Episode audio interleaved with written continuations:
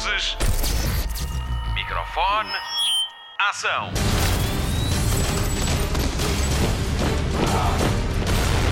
Hollywood Express. Olá, bem-vindo a mais uma edição do Hollywood Express. Já vamos na edição 52. O meu nome é Patrícia Pereira. Na edição está o Mário Rui. Preparámos uma edição muito especial. Vamos falar de Oscars, de Races, de amizades singulares e eu própria recebo uma amiga com quem vou fazer binge watching. Mas primeiro vamos às notícias da semana. Sim, vamos tirar um raio-x às nomeações para os Oscars. Notícias da semana. E é já por aí que começamos pelos Oscars. Na terça-feira ficámos a saber que a Favorita e Roma são os favoritos com 10 nomeações cada um. Assim nasce uma estrela e vice contam com 8 e Black Panther concorre para 7 prémios.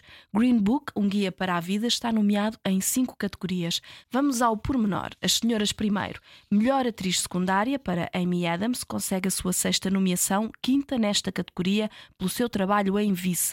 Regina King ganhou um Globo de Ouro por If Bill Street Could Talk e será que o Oscar vai para ela também? Emma Stone e Rachel Weisz dividem um ecrã em favorita e são as duas candidatas ao prémio de melhor atriz secundária. Emma ganhou há dois anos por La La Land e Rachel Weisz ganhou nesta categoria pela sua Tessa em O Fiel Jardineiro. Eu gosto tanto deste filme. Marina de Tavira estreia-se nas nomeações pelo seu papel em Roma. Na categoria principal, Glenn Close é a grande candidata por A Mulher e até já ganhou um Globo de Ouro, mas a competição é feroz Olivia Colman também saiu vencedora dos Globos pelo filme A Favorita. Lady Gaga é outra grande candidata por Assim Nasce uma Estrela e Melissa McCarthy, que conhecemos de séries como Gilmore Girls e de comédias como Armadas e Perigosas, surge aqui na corrida pelo filme Can You Ever Forgive Me, sobre uma escritora caída em desgraça que começa a ganhar a vida a falsificar cartas de outros autores. Mas a surpresa pode ter o nome de Yalitza Aparicio, uma professora recém-formada que venceu 110 atrizes no casting para o papel principal de Roma, tem zero formação de interpretação. Está nomeada com o seu primeiro papel de sempre. Rádio Comercial. Homens, melhor ator secundário. A competição é forte, experiência contra talento jovem. Richard E. Grant está nomeado pela primeira vez, apesar da sua longa carreira com Can You Ever Forgive Me, tal como Sam Elliott, outro veterano que pode ganhar o seu primeiro Oscar com Assim Nasce uma Estrela. Sam Rockwell ganhou há um ano por três cartazes à beira da estrada e este ano volta a ser candidato na mesma categoria por Vice, onde interpreta o papel de George W. Bush. Finalmente, o sangue novo. Adam Driver, também conhecido por Kylo Ren no universo Star Wars, é candidato pelo seu desempenho em Black Landsman de Spike Lee. Mahershala Ali ganhou o Oscar de melhor ator há dois anos por Moonlight, pode agora ganhar na categoria de melhor ator secundário como Dr. Don Shirley em Green Book, um guia para a vida. O Globo de Ouro já é dele. Na categoria principal, Rami Malek é um dos favoritos pelo seu desempenho em Bohemian Rhapsody como Freddie Mercury, mas Christian Bale é o preferido como Dick Cheney em Vice. Bradley Cooper ficou de fora na categoria de realização, mas é uma força a ter em conta como ator por Assim Nasce uma Estrela. E Willem Dafoe consegue a sua quarta nomeação com A Porta da Eternidade sobre a vida de Vincent van Gogh. Viggo Mortensen também está nomeado por Green Book, um guia para a vida, o filme da semana na comercial. Hollywood Express. Quanto a realizadores, Alfonso Cuarón é o grande favorito com Roma, Spike Lee está nomeado pela primeira vez na categoria de realização com Black Landsman e Powell Paulikowski também se estreia como candidato com Guerra Fria, tal como outro estrangeiro, o grego Yorgos Látimos por A Favorita. Adam McKay fechou lote com Vice. Quanto a filmes, a Academia pode escolher até 10 por ano. Este ano fica-se por 8, com Black Panther a fazer história como primeiro filme de super-heróis a ser nomeado nesta categoria. Segue-se Bohemian Rhapsody, que ficou sem realizador a meio da produção. A favorita, Green Book, Um Guia para a Vida, Roma, Assinaste uma Estrela e Vice fecham a contagem. Os Oscars são entregues a 24 de fevereiro em Los Angeles. Hollywood Express. Um dia antes dos Oscars entregam-se os Razzies para os piores do ano e em 2019 nem Donald Trump e a mulher escapam. Estão nomeados na categoria de piores atores pelas aparições no documentário de Michael Moore Fahrenheit 11.9. Na lista de piores filmes do ano estão Gotti, Holmes Watson, Pela Hora da Morte, Robin Hood e A Maldição da Casa Winchester. Rádio. Rádio Comercial. A campanha de angariação de fundos para completar o documentário O Sentido da Vida arranjou novas formas de contribuição para além da plataforma Indiegogo. Já é possível fazê-lo através de transferência bancária, por exemplo. Saiba mais em osentidodavida.com. A campanha termina a 18 de fevereiro. Para saber mais, ouça a entrevista a Miguel Gonçalves Mendes na edição 50 do Hollywood Express. Rádio Comercial. O Big Lebowski está de volta. Jeff Bridges voltou a vestir a pele do The Dude num teaser nas suas redes sociais com uma data. 3 de fevereiro de 2019. Tendo em conta que é a data da Super Bowl, a final da Liga de Futebol Americano, tudo pode acontecer. Pode ser um anúncio ou a revelação de que pode vir aí um segundo filme. Vamos aguardar. Wait, wait let, me, let me explain something to you. Um, I am not Mr. Lebowski. I'm the dude. You know, uh, that or uh, his dudeness or uh, duder or, uh, you know, El Duderino if you're not into the whole brevity thing. Are you employed, Mr. Lebowski?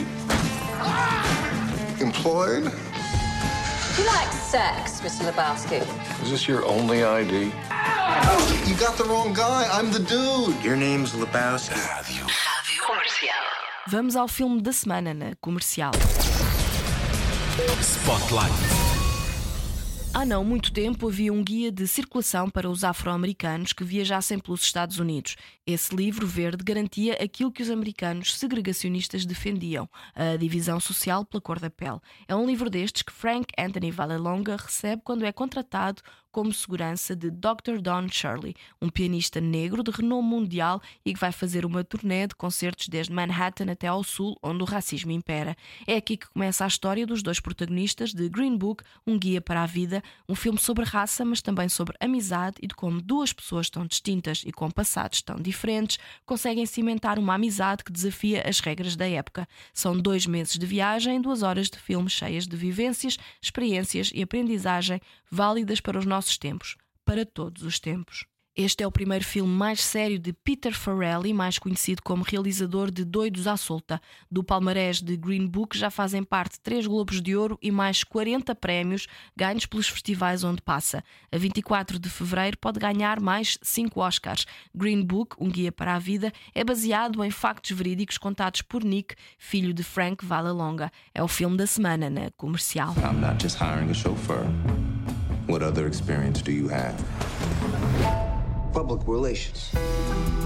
I'm on a concert tour in the Deep South. This gentleman says that I'm not permitted to dine here. I'm afraid not. Get your hands off him! Now!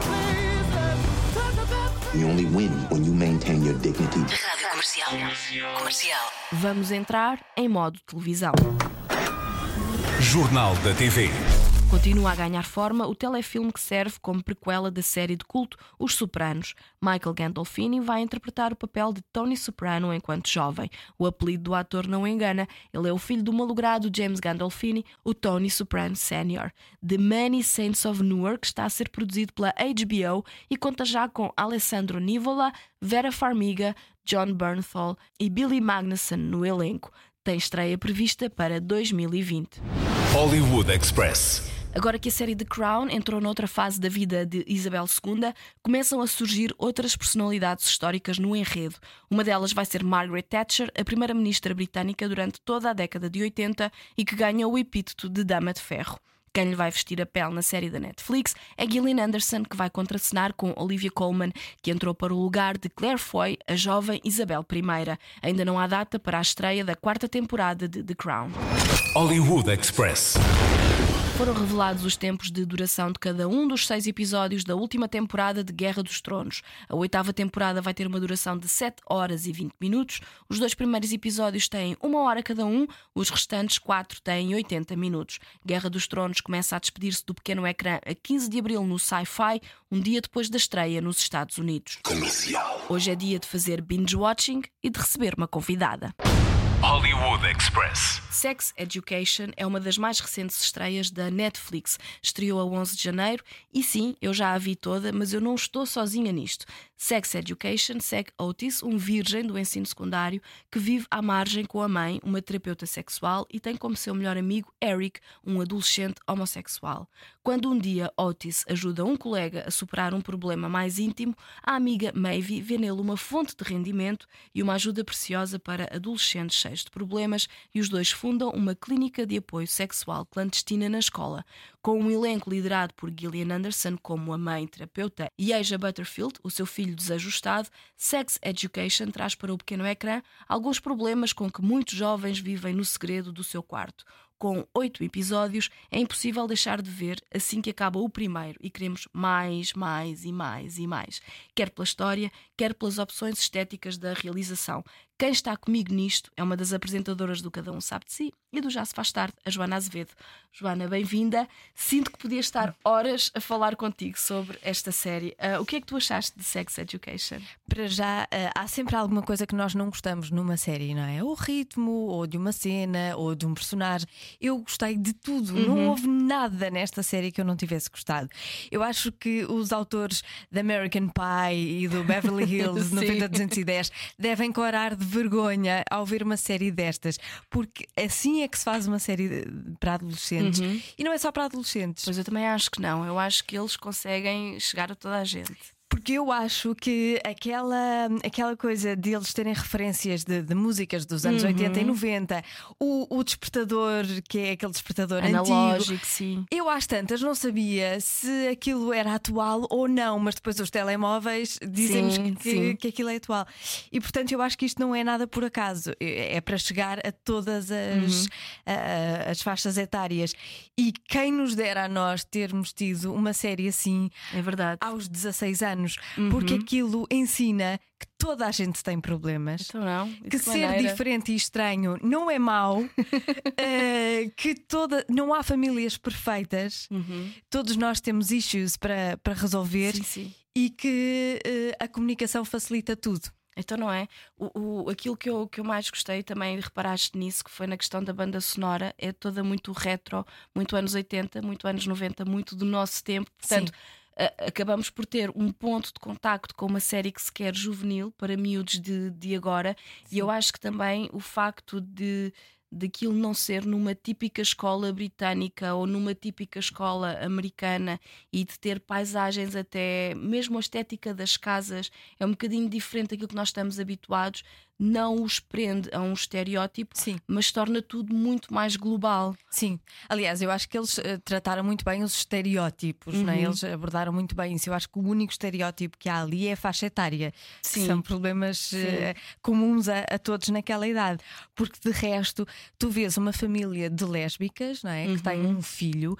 E que problemas é que elas têm? Iguais aos, aos dos Sim, pais heterossexuais, exato. iguais eu acho que é maravilhosa. Eu, não é por acaso que aquela série foi escrita por mulheres. Uhum. A autora é uma mulher e uh, os guionistas são maioritariamente mulheres. Eu é. acho que se nota. E até os realiza a realização é maioritariamente assumida Sim. por mulheres. Portanto, muitas das vezes a, a, criadora da série também assina a realização. Sim. Uh, e o Eric, eu já vi algumas entrevistas da, do Eric. Eu não sei dizer o nome dele, o, o nome do ator. É muito difícil. É muito difícil dizer o nome do ator, mas, mas eh, já, tive, já estive a ler algumas entrevistas e ele diz que houve muito cuidado, mesmo nas, nas cenas mais. Uh, sexuais uhum. e complicadas, havia muito cuidado. Uh, estavam sempre a perguntar-lhe se ele estava confortável se estava a correr bem, se havia alguma coisa que ele não, não, não queria fazer. E eu acho que esse, este é o caminho. Eu também acho que sim. Há uma série também da HBO que é o The Juice, que também tem uma espécie de consultor de intimidade. Sim, pois que está lá, isso. Que está lá tipo para arbitrar estas situações mais, mais delicadas. Uh, qual foi assim a, uh, aquilo que mais, sem spoilers, claro, o que é que mais te tocou na série? A amizade, uh, o feminismo eu acho que uma das minhas séries favoritas que eu ri e chorei ao mesmo tempo foi uh, aquela altura, não vou dizer muito, aquela altura onde se ouve gritar It's my vagina. que eu ri e chorei, eu chorei tanto, tanto, tanto, mas ao mesmo tempo eh, não é uma cena triste, Sim. antes pelo contrário. E é uma das minhas cenas favoritas. It's my vagina. eu também, também gostei muito dessa. Gostei da amizade do Eric com o Otis. Acho que, que é, é, muito real, que é, também tem falhas, é, como todas as como, amizades. Quer sejam, quer sejam eles heterossexuais ou não, mas, mas é uma amizade muito, muito real e muito, muito comovente. Sim.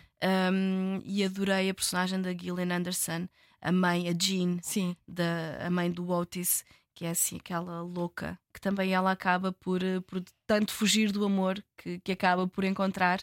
E acho que é também muito interessante o, o, papel dela enquanto terapeuta. É interessante que todas as personagens têm falhas, têm o lado bom e o lado mau, como toda a gente. E, é, e a série é muito real nisso. Uhum. Também em, em relação às personagens, gostei muito do pai do Eric. Sim. Há ali uma luta que ele faz uh, consigo. É, é, mas é, é sempre aquela luta positiva no sentido de hum, eu nunca o vou abandonar. De, é, de, entender, de, de é? entender. Ele quer compreender. Ele, ele, quer compreender, ele nunca o vai abandonar, ele é sempre no esforço de o aceitar Sim. e nunca ao contrário. Portanto, Exatamente. o esforço dele é em entender e não é a divisão da personalidade, uma divisão pessoal do tipo ele é assim, eu não gosto dele assim. Sim. Não, eu quero entender porque é que ele é assim e vou continuar a amá-lo independentemente do que aconteça. E quer é protegê-lo, como Sim, todos os pais. Como todos os pais. Obrigada, Joana. Sex Education, disponível na Netflix para ver em regime de binge watching. This is a new frontier, my sexually repressed friend. Our chance to finally move up the social food chain. I'm worried about you, man. Everybody's either thinking about shagging, about to shag, or actually shagging.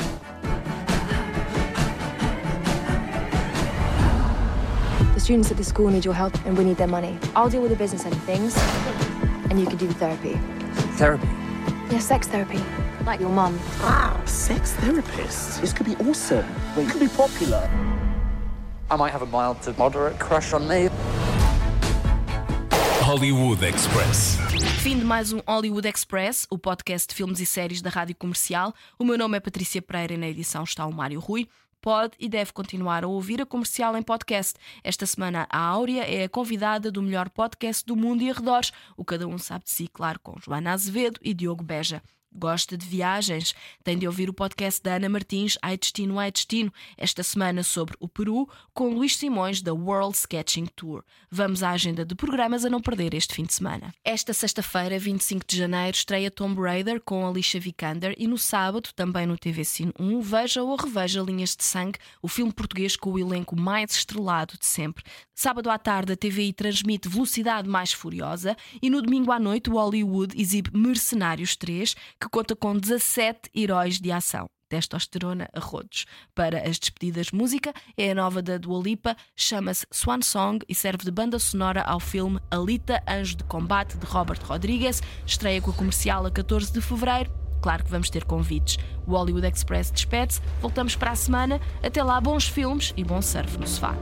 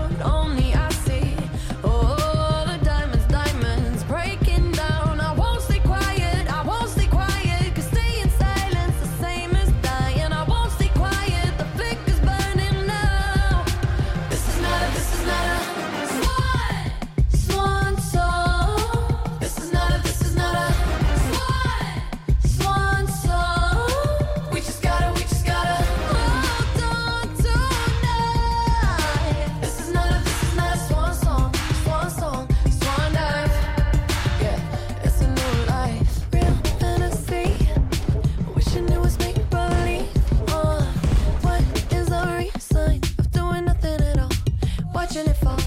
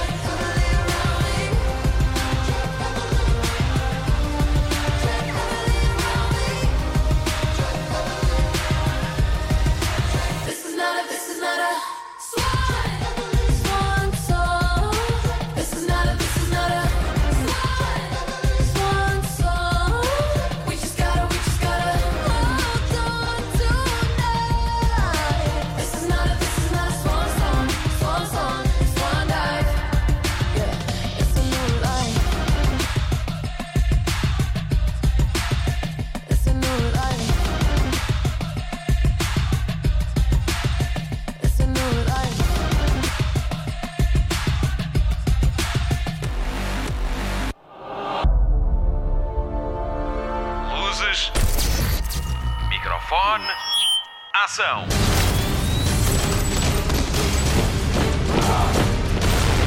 Hollywood Express.